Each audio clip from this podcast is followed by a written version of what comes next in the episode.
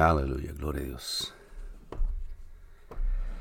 Gracias a Dios. Paz de Cristo, hermanos, amigos que nos escuchan en esta tarde. Gracias por estar con nosotros una vez más. Gracias a Dios que nos concede llegar hasta este día. Gracias a Dios que nos dio la oportunidad de ir a trabajar el día de hoy. Nos dejó tener fuerzas, nos levantó en la mañana. Nos permitió regresar con bien a nuestros hogares. Gracias a Dios. ¿Por qué no le damos gracias a Dios una vez más? Señor Jesús, te damos gracias. Bendecimos tu nombre, papá, porque tú has sido bueno, porque eres tú quien provee, porque eres tú quien da fuerzas, quien da el ánimo, quien da la palabra, quien a través de tu, Espíritu Santo nos guardas, nos cuidas, nos proteges. Cuidas nuestro corazón, cuidas nuestra alma, cuidas nuestra mente, nuestros pensamientos. Gracias, Señor, porque todo viene de ti. Gracias una vez más por los que escuchan, gracias por los que van a escuchar esto después. Gracias por estas clases, Señor, bíblicas que tú has puesto en la mente y el corazón de los hermanos que han escrito estas lecciones. Gracias por tu palabra que es efectiva, es eficaz, es verdadera, es poderosa. El día de hoy, el día de ayer y será siendo poderosa el día de mañana. Te pedimos por aquellos que tengan alguna necesidad, aquellos que están enfermos, que han perdido un ser querido, para que tú sigas siendo con ellos, sigas siendo su fortaleza, su pronto auxilio, Señor, para que tú seas su consuelo y que siga siendo su esperanza. Te damos gracias, te bendecimos. A ti la gloria, Señor, a ti la honra, a ti la alabanza. Gracias, papá. Bendito seas, te damos gracias y te pedimos estas cosas en tu nombre precioso, Señor. Jesucristo. Y bueno, paz de Cristo, hermanos. Buenas tardes a aquellos que nos, nos sintonizan, aquellos que están con nosotros el día de hoy. vamos a, seguir esta lección, esta serie de lecciones. Nos quedan solamente uh, dos o tres en esta serie que se llama Manual de Discipulado. Y hemos estado hablando a través de toda esta, esta serie de cómo Dios prepara, de cómo Dios a nosotros nos rescata, nos perdona, nos ama, cómo nosotros podemos dar a Dios ah, en reverencia, en temor, en agradecimiento, en alabanza, en adoración cómo Dios nos da a nosotros de su Espíritu Santo, cómo nosotros estamos seguros en Él, cómo su espíritu opera nosotros, cómo el espíritu de Dios opera en la iglesia. Miramos las últimas dos clases. El día de hoy vamos a mirar esta clase que se llama lección número 36. La familia cristiana. Voy a tratar de ser breve el día de hoy. Ah, pero esta clase número 36 habla acerca de la familia cristiana, el orden divino en la vida hogareña, deberes conyugales. La familia cristiana, primera parte, también nuestro hermano Gabriel Pereira de las Neves escribió esto. Dios lo bendiga, Dios le pague por la inspiración que Dios le dio para escribir estas lecciones. Y vamos a, a empezar.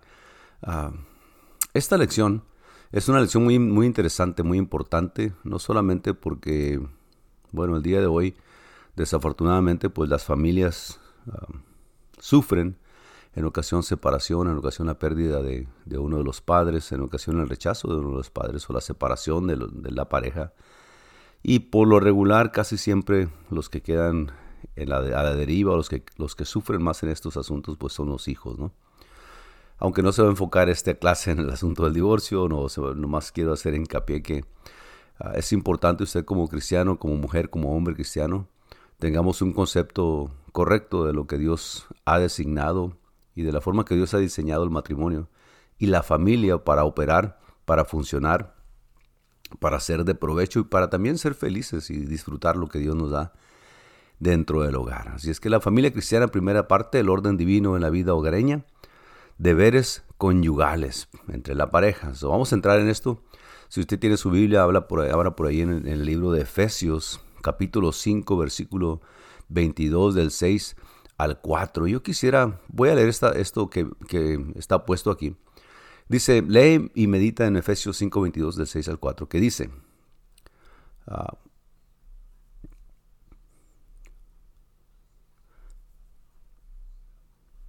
Efesios 5:22, las casadas estén sujetas a sus propios maridos como al Señor. Maridos, amar a vuestras mujeres y no seas áspero con ella, con ellas. En Efesios el apóstol está hablando de cómo nosotros ah, debemos amar a nuestras mujeres y no debemos de ser ásperos con ellas. Y nos recomienda también la escritura, bueno, pues no solamente a los hombres y, a las mujeres, sino que a la pareja en general. La Biblia nos, nos ha dejado marca a nosotros de cómo llevar una vida, ah, si se puede, cómo llevar una vida, no voy a decir que en paz, pero, pero cómo llevar una vida productiva y cómo llevar una vida, sí, también en paz, ¿por qué no?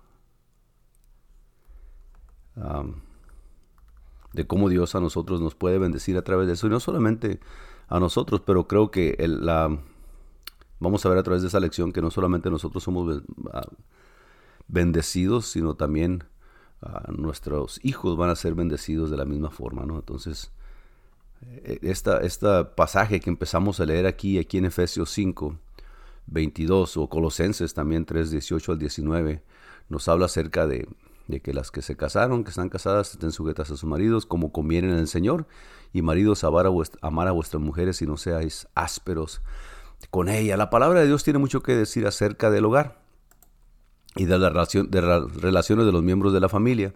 El éxito de tu vida personal, escribe el escritor, con Dios dependerá en gran medida en establecer relaciones conforme a la escritura con los otros miembros de tu familia. Por esta razón, el enemigo buscará causar confusión y dificultad en el hogar de un cristiano para desanimarlo y hacerlo fallar. Yo sé y estoy consciente, y usted también, de que Dios puede usar a alguien que nunca tuvo un padre, que nunca tuvo una madre, a alguien que sus padres se separaron, a alguien en donde el padre los abandonó, las hijas o la madre los abandonó, en un lugar donde no hay una coherencia en lo que se enseña, en lo que se cree.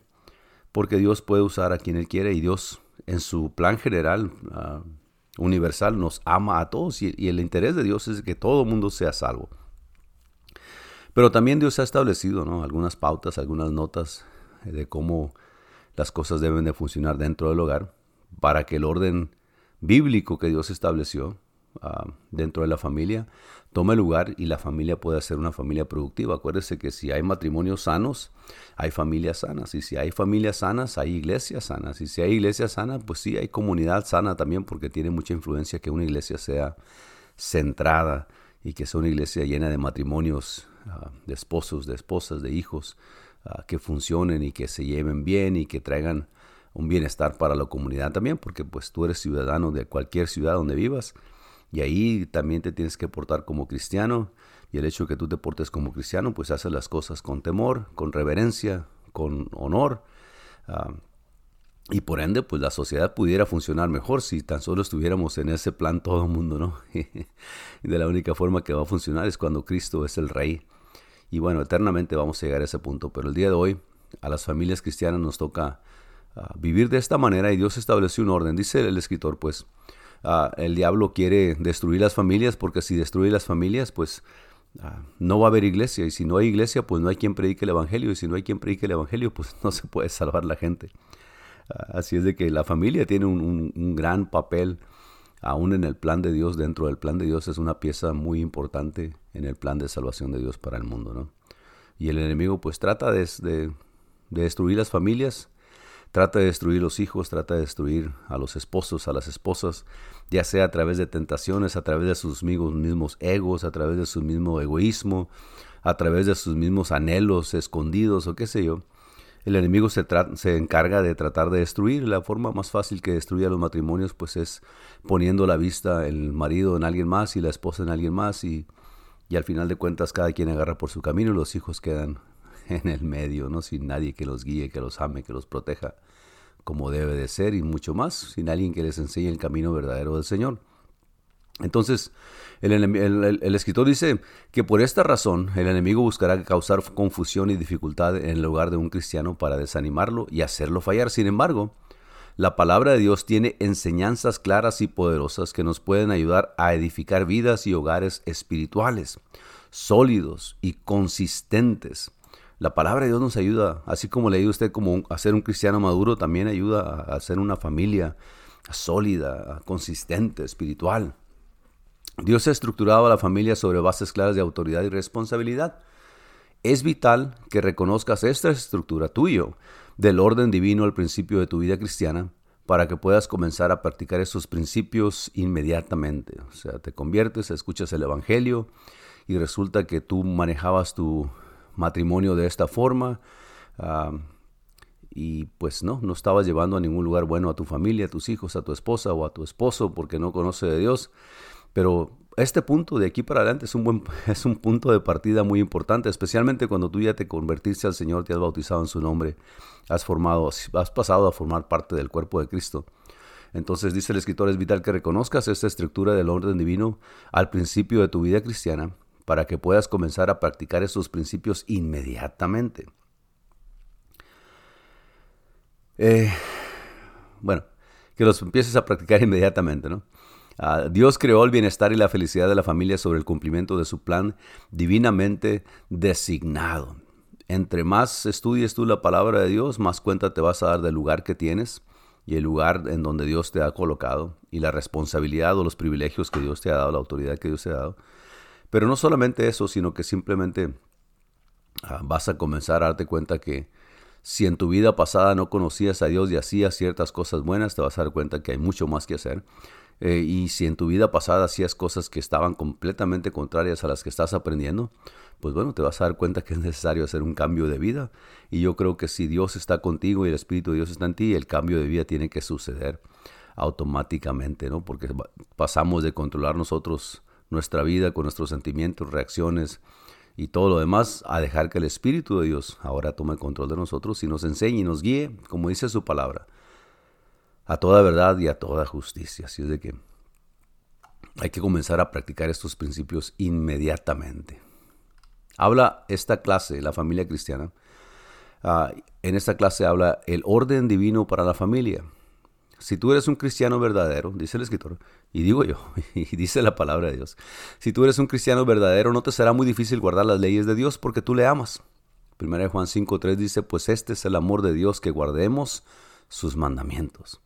Este es el amor de Dios, que guardemos sus mandamientos. El día de hoy mucha gente está confundida porque piensa que amar a Dios quiere decir, ay, yo me siento a gusto, me siento bonito porque papá Dios me ama. Ok, pero está bien, es bueno. Dios te ama y Dios ama a la humanidad porque de tal manera amó Dios al mundo que dio a su Hijo unigénito para que todo aquel que en él cree no se pierda, más tenga vida eterna. Pero el amor de Dios es que nosotros guardemos sus mandamientos. Entonces, si tú dices amar a Dios, pues hay que guardar sus mandamientos. en ocasiones no estamos muy de acuerdo en nuestra carne porque no nos conviene, pero en el Espíritu dice la verdad que está, la verdad está presto, entonces hay que hacer caso del Espíritu que ahora está en nosotros. Y dice el escritor, siguiendo este, este, este orden divino de la familia, ¿no? si, si eres cristiano, pues no, no te va a ser difícil guardar las leyes de Dios, porque tú amas a Dios. Pero si tu pareja no es cristiana, ya sea tu esposo o tu esposa no es cristiano, debes poner aún más especial atención a estas leyes de Dios sobre el comportamiento. Porque si tú haces fielmente, dice el escritor, lo que Él pide, o sea, lo que Dios pide, existe la promesa de su palabra de que tu esposo o esposa logre también entregar su vida a Dios. Y vamos a ver por qué la palabra de Dios habla esto, ¿no? Te puede ser difícil aplicar estas leyes si antes no lo habías hecho y estuviste actuando equivocadamente por un largo tiempo. En otras ocasiones, el cambio y como tiene que ser un cambio radical, tiene que ser un cambio desde la, forma de pensar, la forma de actuar, la forma de sentir en ocasiones, el cambio tiene que venir de parte de Dios, de tu interior, no, no porque tú seas bueno ni santo, sino porque el Espíritu de Dios está dentro de ti. Y ese Espíritu es el que te va a la fortaleza, la inteligencia, la sabiduría para hacer un cambio. Te puede ser difícil aplicar estas leyes si antes no lo habías hecho y estuviste actuando equivocada por largo tiempo, pero si tú lo quieres, Dios te dará toda la fuerza que necesitas. Veremos lo que Dios pide de nosotros es únicamente por el más alto bien y felicidad nuestra y de nuestras familias. En otras palabras, lo que Dios requiere de nosotros y pide, estamos hablando del asunto familiar, ¿no? Ah, marido, mujer, los hombres, papás, mamás, hijos, hijas. Lo que Dios pide de nosotros, pues bueno, es instruir a nuestros hijos, amarlos, corregirlos, enseñarlos a ser hombres y mujeres de bien. Y no solamente hombres y mujeres de bien delante de la sociedad, pero también hombres y mujeres de bien y hombres y mujeres fieles a los mandamientos de Dios, que sirvan a Dios con temor y temblor y que sepan que Dios es el dador de todo, ¿no? Y que Él, Él es el que es digno de toda alabanza y de toda adoración y de todo respeto y de toda obediencia y de toda sumisión. Porque vamos a mirar el transcurso de esta, de esta clase, pues de que Dios tiene un orden establecido bíblico, que mucha gente el día de hoy, pues porque ya estamos en una era más moderna, porque la liberación de la mujer ya es una cosa que la, la enseñan y la promueven como como si fuera orden divina de Dios, y también la autoridad machista del hombre y, autoritativa y casi, ah, qué sé yo, ah, como si fueran tiranos, ¿no? La, autoridad y, ah, se, se presta para muchos abusos en lo que Dios ha designado y nosotros cambiamos lo que dice la palabra de Dios porque lo sacamos de contexto de lo que Dios habla. Entonces, para seguir con esta lección, ah, Dios nos pide a nosotros que obedezcamos su palabra y sus mandamientos y Él se encarga de acomodar todo lo demás. ¿no? Aquí está hablando el escritor en esta porción, bueno, pues es difícil ah, aplicar esto, pero si tú lo aplicas, también puedes ah, lograr a través de tu comportamiento de que tu esposo o tu esposa, dependiendo sea el caso, vengan un día a los pies de Cristo también, no tanto por tu predicación de la palabra, sino por tu comportamiento. Dice el escritor, el orden divino es un orden de autoridad y responsabilidad que se explica en la Biblia de esta manera. Primera de Corintios 11, 3 dice, Cristo es la cabeza de todo varón y el varón es la cabeza de la mujer y Dios la cabeza de Cristo.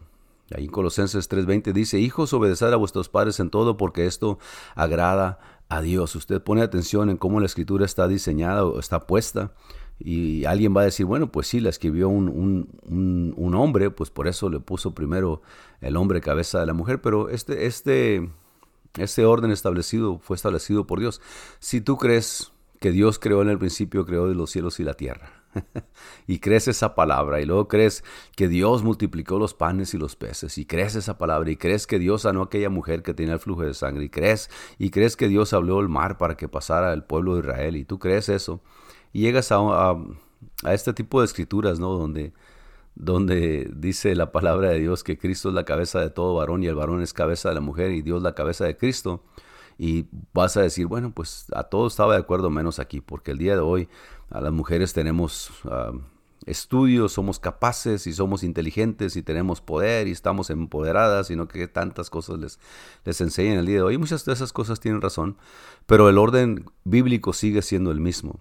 Eso no quiere decir que una mujer no se pueda preparar o pueda superarse o pueda tener un negocio o pueda ser muy buena para hablar y para enseñar y muy carismática, pero el orden divino todavía sigue siendo el mismo. Eso no quiere decir que una mujer no pueda ser fuerte, que no pueda tener un carácter fuerte también, o que pueda ser una mujer de palabra, o que pueda, qué sé yo, todo lo que los atributos que puedan caracterizar a, a, un varón, a un hombre, también los pueden tener la mujer en el sentido moral, en el sentido económico, en el sentido social en ocasiones, ¿por qué no? Ah, pues no en ocasiones, en lo social ah, también se puede llevar a cabo, pero en el orden eclesiástico todavía sigue siendo el mismo. Y creo que si ponemos atención a esta enseñanza, pues bueno, nos vamos a dar cuenta que sí, todo lo demás se mueve alrededor de esto. Dice el escritor pues que entonces el orden divino es Cristo la cabeza de todo varón y el varón es la cabeza de la mujer y Dios la cabeza de Cristo y luego los hijos se les enseña a obedecer a vuestros padres en todo porque esto agrada al Señor. En otras palabras, dice el escritor, el orden, en el orden de Dios para la familia que debemos respetar, Cristo es cabeza del esposo y señor de la familia. El esposo es cabeza de la esposa y autoridad principal sobre los hijos, y la esposa es ayuda idónea para el esposo y autoridad secundaria sobre los hijos, y los hijos respetan y obedecen a sus padres. Autoridad secundaria, ¿no? Ponga atención a eso porque muchos van a brincar inmediatamente en esa palabra, porque bueno, secundaria no es primero y es en segundo lugar, pero vamos a ver el contexto general de esto para que no se enfoque solamente en eso y entienda por qué el escritor escribió esta lección de esta palabra. Eh, o sea, que el esposo, dice el escritor, vive bajo la autoridad de Cristo y es responsable ante Él por la dirección y cuidado de la familia. La esposa vive bajo la autoridad del esposo y es responsable ante él, y los hijos viven bajo la autoridad de ambos padres y se les ordena que los honren y obedezcan en todas las cosas. Cualquier cambio que se intente hacer a este orden tan claramente explicado en la Biblia traerá solamente deformaciones inapropiadas para las cuales no existe arreglo, salvo el regresar al orden principal. No me voy a detener mucho en este asunto, pero lo que viene enseguida ah, amplía un poquito más ah, lo que estamos hablando acerca de la de la cadena de autoridad que Dios ha puesto. Sin embargo, al principio de este párrafo, ah, dice el escritor, o sea que el esposo vive bajo la autoridad de Cristo y es responsable ante él, ante Cristo, por la dirección y cuidado de la familia. Ahí está. Los varones que queremos tener autoridad en el hogar, queremos tener autoridad sobre nuestra esposa, queremos tener autoridad sobre nuestros hijos, primeramente y únicamente va a funcionar si nosotros estamos bajo la autoridad de Cristo y eh, nos hacemos nosotros mismos responsables en nuestro comportamiento, en nuestro hablar, en nuestros hechos, en nuestros anhelos, en nuestros deseos, en nuestras intenciones, nos hacemos responsables delante de Cristo. Entonces esa autoridad se nos da a nosotros. Obviamente que el asunto aquí está hablando el escritor a los hermanos y hermanas que ya estaban convertidos y bautizados. Y, y, tenemos que entender eso, ¿no? Porque el orden espiritual está en esa forma. El orden espiritual de Cristo, de Dios, un hombre una mujer que no, no, conocen a Dios, que no sirven a Dios, no pueden estar sujetos a la ley de Dios porque no le conocen, no lo saben, no lo han conocido, no pueden buscarlo, no pueden preguntar, indagar, porque viven en una forma carnal. Dice el apóstol que nosotros, los que vivimos en la carne, vamos a, cosechar lo de la carne, pero también dice que, que las cosas espirituales se tienen que entender espiritualmente. El hombre carnal no entiende las cosas espirituales porque las cosas espirituales espiritualmente tienen que entenderse. Entonces tenemos que ser hombres espirituales. la primera porción de esto es de que el esposo vive bajo la autoridad y es responsable ante él por la dirección y cuidado de la familia, la autoridad de Cristo. Y después de eso, hablando cristianamente, hablando a los hijos de Dios, hablando a la gente que sirve a Dios, que teme a Dios, que obedece sus mandamientos, dice el escritor, la esposa vive bajo la autoridad de su esposo y es responsable ante él. De esa forma se puede sujetar la mujer a la autoridad del esposo en el asunto espiritual. Y por ende, pues viene todo lo demás, ¿no? Ahora, los hijos viven bajo la autoridad de, de los padres y se les ordena que los honren y obedezcan en toda las cosas. ¿Por qué?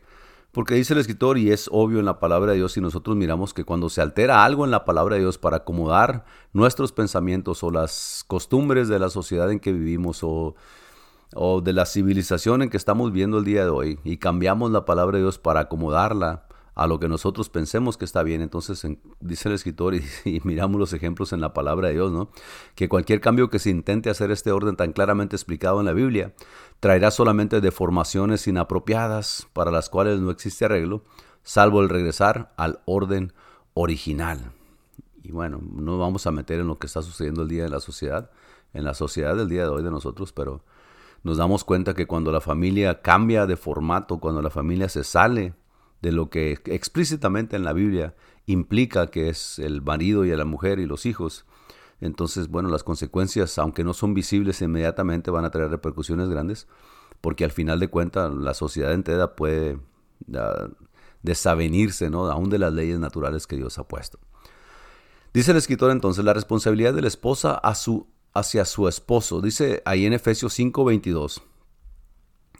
Las casadas estén sujetas a sus propios maridos como al Señor, porque el marido es cabeza de la mujer, así como Cristo es cabeza de la iglesia, la cual es su cuerpo, y Él es su Salvador. Así que como la iglesia está sujeta a Cristo, así también las casadas lo estén a sus maridos en todo.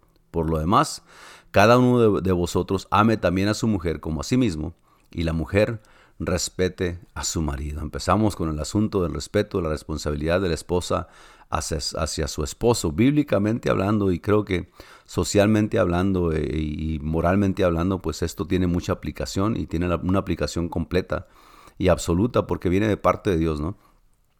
De que las casadas estén sujetas a sus propios maridos, porque el marido es cabeza de la mujer, así como Cristo es cabeza de la iglesia, la cual es su cuerpo y él es su salvador. Así como la iglesia está sujeta a Cristo, así también las casadas lo estén a sus maridos en todo. Por lo demás, cada uno de vosotros ame también a su mujer, como a sí mismo, y la mujer respete a su marido. en otras palabras, así como la, como la iglesia necesita estar sujeta a Cristo en todo, así también la mujer tiene que estar sujeta a su marido en todo. Y puede haber distorsiones en la sujeción de la iglesia a Cristo, ¿no? Ahí en las siete cartas a las siete iglesias que se escriben en Apocalipsis, bueno, miramos ciertas desviaciones y ciertas ah, desavenencias que la iglesia está teniendo en, en, valga la contradicción, en no tener cuidado de lo que Cristo ha mandado a las iglesias y las iglesias poner su propio interés primero antes de que seguir obedeciendo a la palabra de Dios.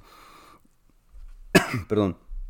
Entonces se mira que cuando la, iglesia desobedece a Jesús, la iglesia está fuera del orden bíblico que Cristo estableció para la iglesia, bueno, pues la iglesia empieza a sufrir consecuencias en donde ah, se predica el Evangelio y no hay fruto, se hacen obras buenas y no hay fruto, ah, se busca lo mejor de calidad y no hay fruto, se busca, uh, qué sé yo, atraer gente a la iglesia y no hay fruto, la gente se amontona pero no se convierte. Ah, como ejemplo es eso en, las iglesias ah, que el Señor les habla en Apocalipsis. También dentro del, matrimonio, bueno, cuando la mujer no se sujeta a su marido, se intercambian los papeles y el marido, pues si es un, alguien que no tiene el Espíritu de Dios y alguien que no ha entendido el orden bíblico, bueno, pues se puede voltear el asunto y déjeme decirle que dos generaciones después, una generación después van a estar sufriendo las mismas consecuencias que ellos, ¿no?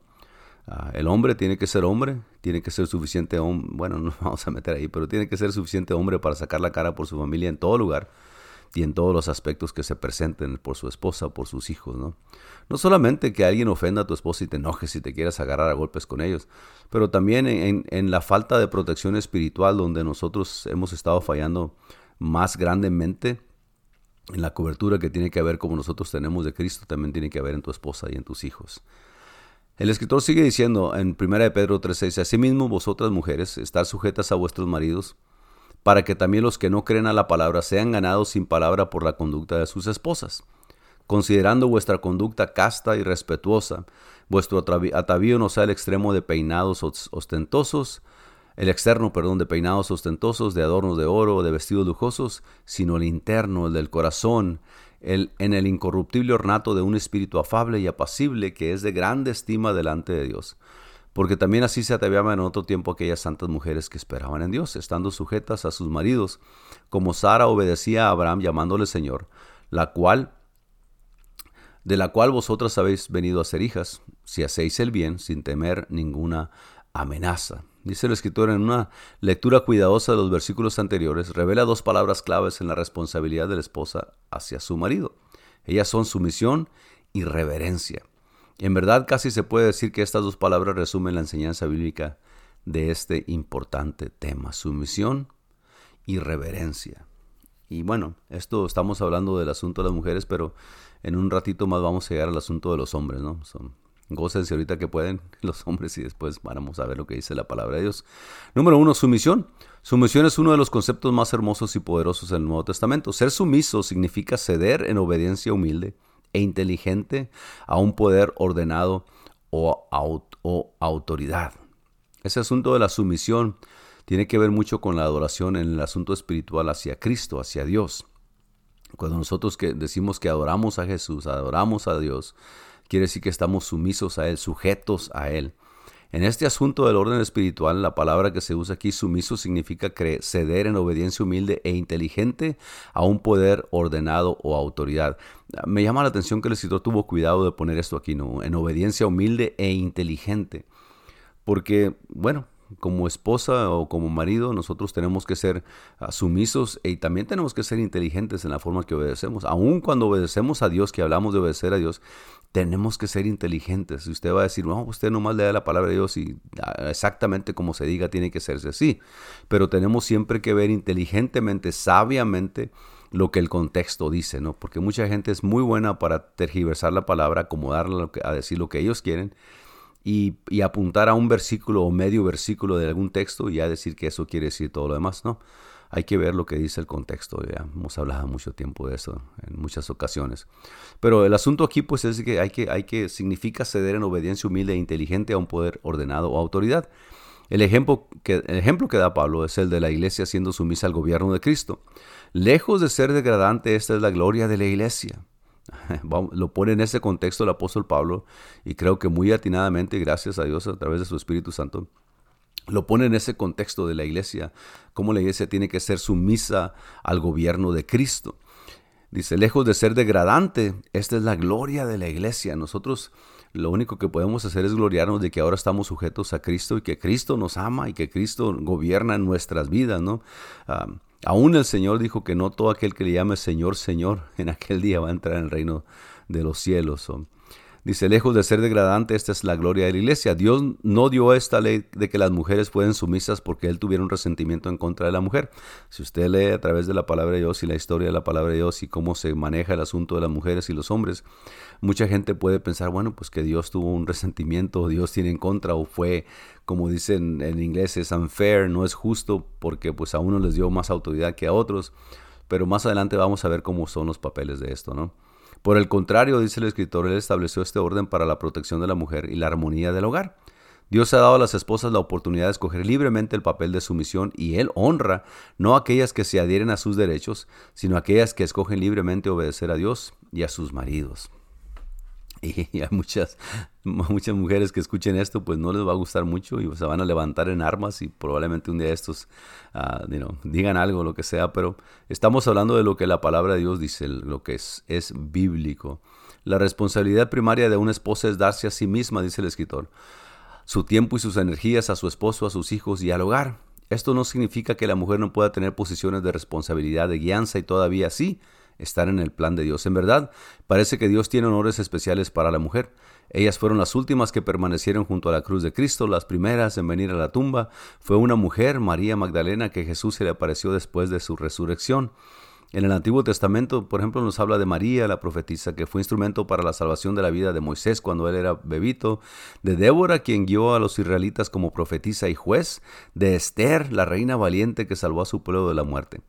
El Nuevo Testamento también habla de profetisas como Ana, que era una viuda, las hijas solteras de Felipe, Lidia, una de las primeras convertidas bajo el ministerio de Pablo, fue una mujer de negocios, pero aquella que es bendita entre las mujeres, la, mujer más honorable de todos los tiempos, la madre de Jesús. Fue una mujer humilde que encontró el, el cumplimiento del propósito de su vida como esposa y madre en el hogar donde Dios la había puesto. Ciertamente que el día de hoy, bueno, Ah, por las exigencias de la sociedad o por las exigencias de la economía, por las exigencias de muchas cosas que pueden estar alrededor del hogar, ah, pues la mujer ha tomado lugar también en el asunto laboral, ¿no? Y en ocasiones pues es necesario ah, por causa de, más que nada por causa de la economía, pues salir a buscar el sustento y son partícipes del, de del trabajo que existe ¿no? para sustentar un hogar y, aportar algo también al hogar. So, ah, vamos a entrar un poquito más adelante en eso, pero los ejemplos que el, el apóstol aquí en la Biblia, bueno, eh, es que eh, hay, mujeres que Dios las dona, las, dota con, con, un ánimo, ¿no? Que pueden ejercer ese tipo de posesiones. Y también las pone en un lugar y, les prepara un tiempo para que ellas hagan y, cumplan el plan que Dios tiene para ellas. Miramos los asuntos del Antiguo Testamento Ah, en, cómo estas mujeres ah, ocuparon un lugar prominente en la historia, que son todavía mencionadas en la palabra de Dios, porque cumplieron un plan y, llevaron a cabo lo que Dios les, había dicho que hicieran. Ah, dice el escritor, esposa, regocíjense en la autoridad de sus esposos sobre ustedes. eso está raro, ¿no? Sujétense a ellos en todas las cosas. Este es su privilegio especial, moverse bajo la protección de su autoridad. Es dentro de este modelo del orden divino que el Señor se encontrará con ustedes, las bendecirá y hará de ustedes una bendición para sus esposos, sus hijos, su iglesia y su, comunidad. Encontrar regocijo en estar en sujeción, ah, bueno, pues es algo, es como le, explicaba un poquito más atrás el escritor, es como la iglesia se regocija en estar sujeta a Cristo.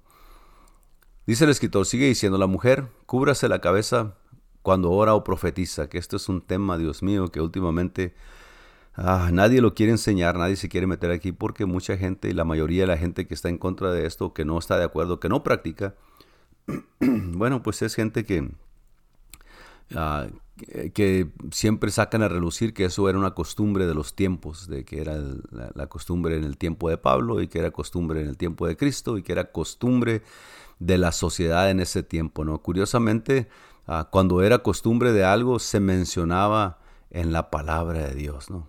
Como acostumbraban a subir y como acostumbraban a ir cada año al templo y como Jesús tenía por costumbre ir a la iglesia. Y, se menciona cuando era costumbre, pero cuando es mandamiento, ah, no se dice costumbre, ¿no? El escritor aquí dice, la mujer cúbrase la cabeza cuando oro profetiza por causa de los ángeles, ahí en 1 Corintios 11:10. Esta frase descubre un gran panorama de verdad y luz. Enseña que la cubierta sobre la cabeza, yo ojalá que usted esté llevando la, secuencia de lo que viene explicando el escritor aquí, de cómo está escrito el orden ah, espiritual ah, de autoridad de parte de Dios. Dice el escritor, esta frase descubre un gran panorama de verdad y luz. Enseña que la cubierta sobre la cabeza de la esposa es un símbolo de sumisión a la autoridad de su esposo. Ambos son vitales importantes. El símbolo, que es la cubierta, y la sustancia, que es la sumisión. En otras palabras, la mujer que se cubre y ora o profetiza con su cabeza cubierta está no solamente enseñando símbolo de sumisión y sujeción a Cristo, que es lo principal que se tiene que hacer, pero también en el orden espiritual y en el orden de autoridad que Dios estableció está enseñando sujeción a su marido, a su esposo. Y, por eso es que miramos nosotros en, la palabra de Dios. Ah, por causa de los ángeles. Y dice la palabra ángel a veces se refiere a los ángeles santos y otras veces se refiere a los ángeles rebeldes que cayeron con Satanás. La mujer debe reconocer su verdadera posición y cumplirla, así como lo hacen los ángeles que son espíritus que ministran. Pero significa aún más que ella debe tomar su lugar en el plan de Dios y no quebrantar la armonía divina, solo para caer en el bando de aquellos ángeles que se atrevieron a rebelarse contra Dios antes que el hombre fuera hecho. No obstante, dice el escritor, el versículo está dirigido, a la esposa, al principio, el principio de mantener el orden divino en el hogar por causa de los ángeles puede aplicarse también al esposo y a los hijos.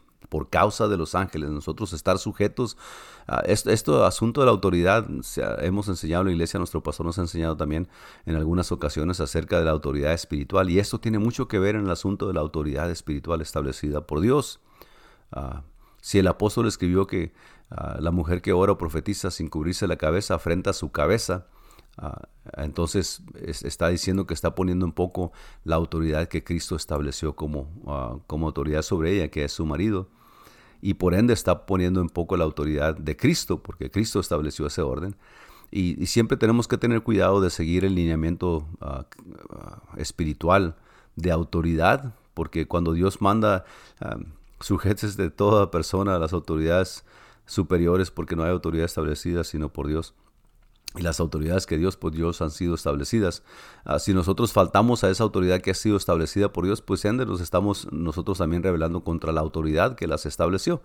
Y si el orden divino dice que Cristo es la cabeza del hombre y el hombre es la cabeza de la, de la mujer, entonces cuando no se sujetan a su marido están faltando no solamente a la autoridad de su marido, pero también están faltando a la autoridad de Cristo, que es el principal de todo, ¿no? Entonces, la Biblia nos enseña a nosotros que las mujeres deben cubrirse su cabeza cuando oran por causa de los ángeles, por causa del testimonio de autoridad, de sujeción, de humildad, de adoración a Dios. Aún en ese aspecto, ah, tenemos que tener cuidado ah, de enseñar y de, de, explicar por qué es necesario que las mujeres se cubran. ¿no? Usted va a decir, bueno, ¿por qué no se cubren los hombres? ¿Por qué entonces los hombres, ah, como los judíos, por qué no se ponen una llama? ¿Por qué no se cubren algo sobre su cabeza cuando oren? Y el apóstol Pablo, un poquito más adelante, pues también nos explica acerca del hombre, ¿no? Que debe descubrir su cabeza para que Cristo sea su cobertura en eso también. Pero bueno, ahorita vamos a llegar un poquito más adelante al asunto de los varones, de los hombres. So, la primera parte de esto entonces es la sujeción que nos habla, la sumisión que nos habla el escritor y también nos habla acerca de la reverencia. Nota por favor cómo Pablo enfáticamente afirma en Efesios 5:33 que la esposa respete a su marido. Allá en Pedro, 1 Pedro 3:2, la misma palabra griega, esa palabra que significa respete a su marido, que significa respeto. Ah, en, en, en griega se traduce considerando vuestra conducta casta y respetuosa. Así en estos dos pasajes claves sobre las relaciones de la familia, de familia, la, reverencia de la esposa para su marido está enfatizada. Respete a su marido, ah, considerando vuestra conducta casta y respetuosa. La definición completa de esta palabra puede encontrarse en el Nuevo Testamento ampliado que dice la definición de esta palabra, ¿no? Ah, que la esposa respete y reverencie a su esposo, que ella se fije en él, lo considere, lo honre, lo prefiera, lo venere y lo estime, que ella ceda a él, lo elogie, lo ame y lo admire sin medida. Ándale, pues. La traducción esta está grande, ¿no? Muy explícita, muy extensa. muy, ah, pues sí, muy extensa. Ah, pero acuérdese que estamos hablando acerca del orden espiritual. Y dentro de esto, esto también tiene su lugar. ¿Qué hacer con un marido que no es salvo, por ejemplo? Primera de Pedro 3, 1 al 2 dice, da instrucciones claras sobre cómo una esposa cristiana puede ganar para el Señor a su esposo que no es salvo. El apóstol Pedro exhorta a la esposa a que deje de hablar solamente acerca del Evangelio y viva una vida cristiana ante el esposo. El esposo se le deberá ganar para el Señor no importunándole ni siendo insistente o obstinada, sino viviendo devotamente Con el tiempo la manera, la manera modesta y pura de vivir de la esposa, junto con su reverencia para su esposo, hará que él ceda a Dios y obedezca al Evangelio. Predicarle, sí, cuando sea oportuno, pero más que nada a mostrarle con sus comportamientos, su respeto, su sujeción. Dice el escritor, qué gran promesa es esta, más, más de un marido no fue salvo, no salvo fue ganado para el Señor de esta manera, con el testimonio. La senda de Dios es siempre mejor. Y bueno, las, las um, responsabilidades de la esposa hacia el esposo son muy marcadas en la Biblia y pareciera que siempre son malos requisitos de la mujer hacia el hombre que del hombre a la mujer y por el asunto, todo viene a caer por el asunto de la sujeción, ¿no? por el asunto de autoridad, por el asunto de, del orden espiritual que Dios estableció. Sin embargo, a los hombres también el Señor nos ha puesto a nosotros, ah, yo creo que el requisito más grande todavía, ¿no? Dice el escritor, la responsabilidad del esposo hacia su esposa. Primera de Pedro 3.7 dice, vosotros maridos igualmente vivid con ellas sabiamente, dando honor a la mujer como a vaso más frágil y como a coherederas de la gracia de la vida, para que vuestras oraciones no tengan estorbo. Dos palabras claves que resumen las enseñanzas del Nuevo Testamento sobre la responsabilidad de los esposos para con su esposa son amor y honor. Ahora, Quisiera hacer un hincapié aquí un poquito antes de ah, una pausa, ¿no? Antes de, de seguir con esto de los hombres. Vosotros, maridos, igualmente vivir con ella sabiamente, dando honor a la mujer como a vaso más frágil y como a coherederas de la gracia de la vida, para que vuestras oraciones no tengan estorbo. Dice la palabra de Dios ahí en el capítulo 5 de Efesios, que viene la, un poquito de, lectura. Empezando en el, primer, versículo, el, apóstol empieza a enseñar y nos dice, sed pues imitadores de Dios como hijos amados. Y luego se brinca, empieza a hablar pues que debemos de guardarnos de los ídolos, que debemos de guardarnos de la inmundicia, debemos de guardarnos de la, de la hipocresía, debemos de guardar de las tinieblas, debemos de guardarnos de, los, de, la, ah, de la infidelidad, de la, de la, qué sé yo, tantas cosas que hay. Y luego nos enseña cómo debemos comportarnos. Ah, dice, por ejemplo, en el versículo 17. Ah, por tanto, no seáis insensatos, sino entendidos de cuál sea la voluntad de Dios. No os embriaguéis con vino en el cual no hay desilusión. Antes bien, sed llenos del Espíritu, hablando entre vosotros con salmos, con himnos, cantos espirituales, cantando y alabando al Señor en vuestros corazones, dando siempre gracias a Dios por todo, al Dios y Padre, en el nombre de nuestro Señor Jesucristo. Y luego en el versículo 21, después de ahí, después de que nos dice de qué nos debemos guardar y cómo debemos de caminar, dice, someteos unos a otros en el temor de Dios. Esa palabra clave, y no solamente la especifica para los hombres o las mujeres, sino someteos los unos a los otros, unos a otros en el temor de Dios. En esa palabra temor de Dios es en donde las mujeres se sujetan a sus maridos, en el temor de Dios, por causa de la autoridad que Dios estableció. Pero sigue diciendo, las casadas estén sujetas a sus propios maridos como el Señor, porque el marido es cabeza de la mujer, así como Cristo es cabeza de la iglesia, la cual es su cuerpo y él es su Salvador.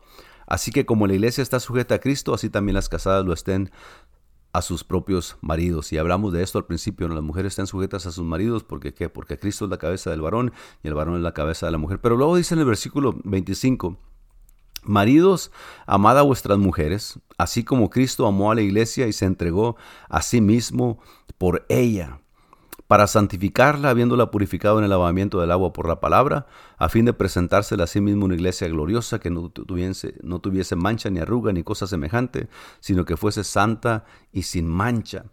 Así también los maridos deben amar a, a sus mujeres como a sus propios cuerpos.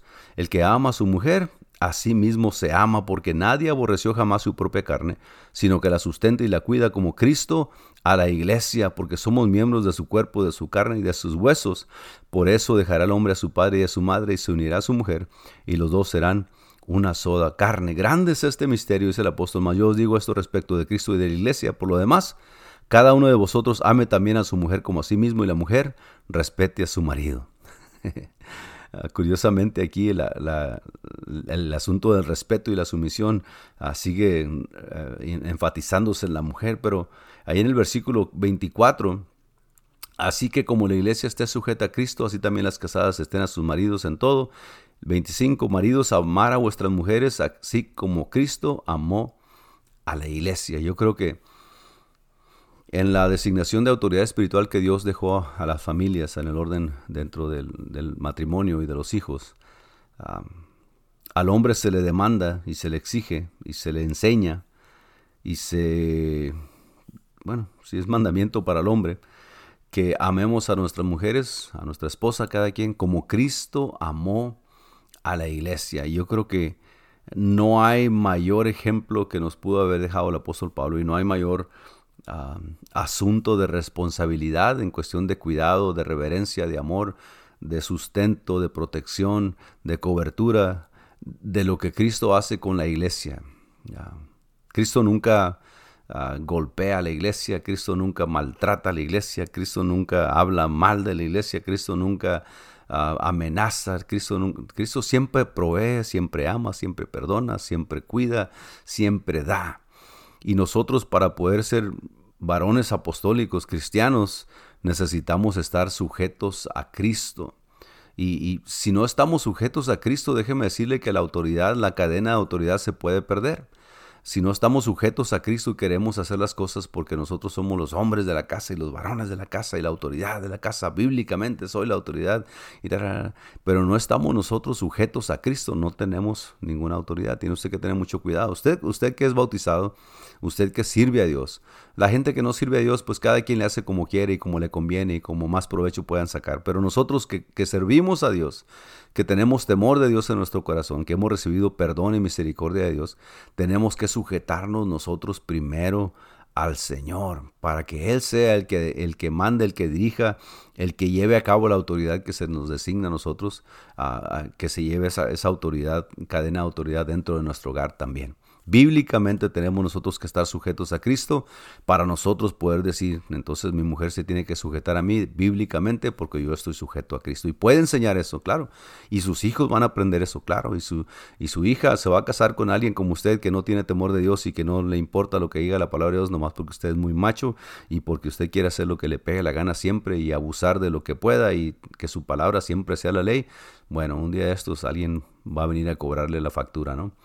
Pero cuando usted teme a Dios, cuando usted sirve a Dios y bíblicamente ama a su esposa, respeta, cuida, provee, protege, entonces sí tiene todo el derecho y toda la responsabilidad de usar de esa autoridad que Dios le dio para guiar su casa, su esposa, sus hijos. Lo que quiero decir con esto, pues, es de que la autoridad de Dios, la, la, cadena de autoridad que Dios ha establecido, no puede ser quebrada en el medio y la mujer sujetarse al marido que no está sujeto a Cristo. Así de sencillo. Yo sé que se oye muy exagerado, yo sé que algunos van a decir, no, pero la Biblia es la Biblia y tiene que cumplirse. Bueno, si, si la Biblia es la Biblia, entonces usted sujétese a Cristo. Y vamos a ver cómo uno se sujeta a Cristo, ¿no? Vamos un poquito más adelante. Y no me voy a meter mucho ahí porque ya me estoy acelerando un poquito. Así es que, disculpe. Ah, dos palabras claves que resumen la enseñanza del Nuevo Testamento sobre la responsabilidad de los esposos para que sus su esposas son amor y honor. Amor, número uno, el esposo se le ordena explícitamente que ame a su esposa. Nota por favor en Efesios 5 que al marido se le dijo tres veces que ame a su esposa, mientras que las escrituras ponen gran énfasis en la sumisión de las esposas. Estas enfatizan fuertemente el hecho de que el esposo debe amar a su esposa. Ese amor puede que no siempre sea un sentimiento de afecto y habrá veces en que el esposo sentirá de todo, pero no afecto hacia ella, por ejemplo, si hace algo tonto y sin pensar. Y nosotros los varones hacemos lo mismo, ¿no? algo tonto y sin pensar también. Sin embargo, el amor no es básicamente una sensación, sino una preferencia por el más alto bien de el otro. El esposo debe tener control de sus emociones o sentimientos y hacer aquello que sea correcto. Él debe aprender a perdonar, como Jesús dijo 70 veces 7. Si su esposa erróneamente comienza a afirmar, su liderazgo, la reacción del esposo bien podría ser el retirar su amor para con ella a fin de enseñarle una lección para que se le quite. Sin embargo, él está bajo la autoridad de amarla aún en ese caso.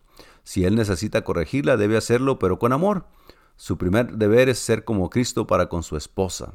Eso quiere decir que él no solamente debe ser un hombre que ora, un hombre con la palabra de Dios, un hombre de la iglesia, un hombre de honestidad, e integridad, sino que debe ser un hombre que muestre el amor de Cristo. Sin esto, su matrimonio está predestinado al fracaso. Y la mención que hace el, escritor ahí es muy acertada, lo que estaba diciendo anteriormente. Bueno, dice que él está bajo la orden de amarla. En este caso, si él necesita corregirle, debe hacerlo, pero con amor. Su primer deber es ser como Cristo para con su esposa un hombre que ora, un hombre con la palabra de Dios, un hombre de la iglesia, un hombre de honestidad e integridad. tiene que ser un hombre que muestre el amor de Cristo. Aquí tocamos la clave principal, la clave de la raíz espiritual del orden divino para la familia. A primera vista, uno ve el arreglo esposo y padre de los hombres, ¿no? Esa es su posición, esposo y padre. Como autoridad sobre su esposa e hijos, y esto parece como una posición perfecta para el hombre. Pues claro, siempre así es como trabaja la sociedad.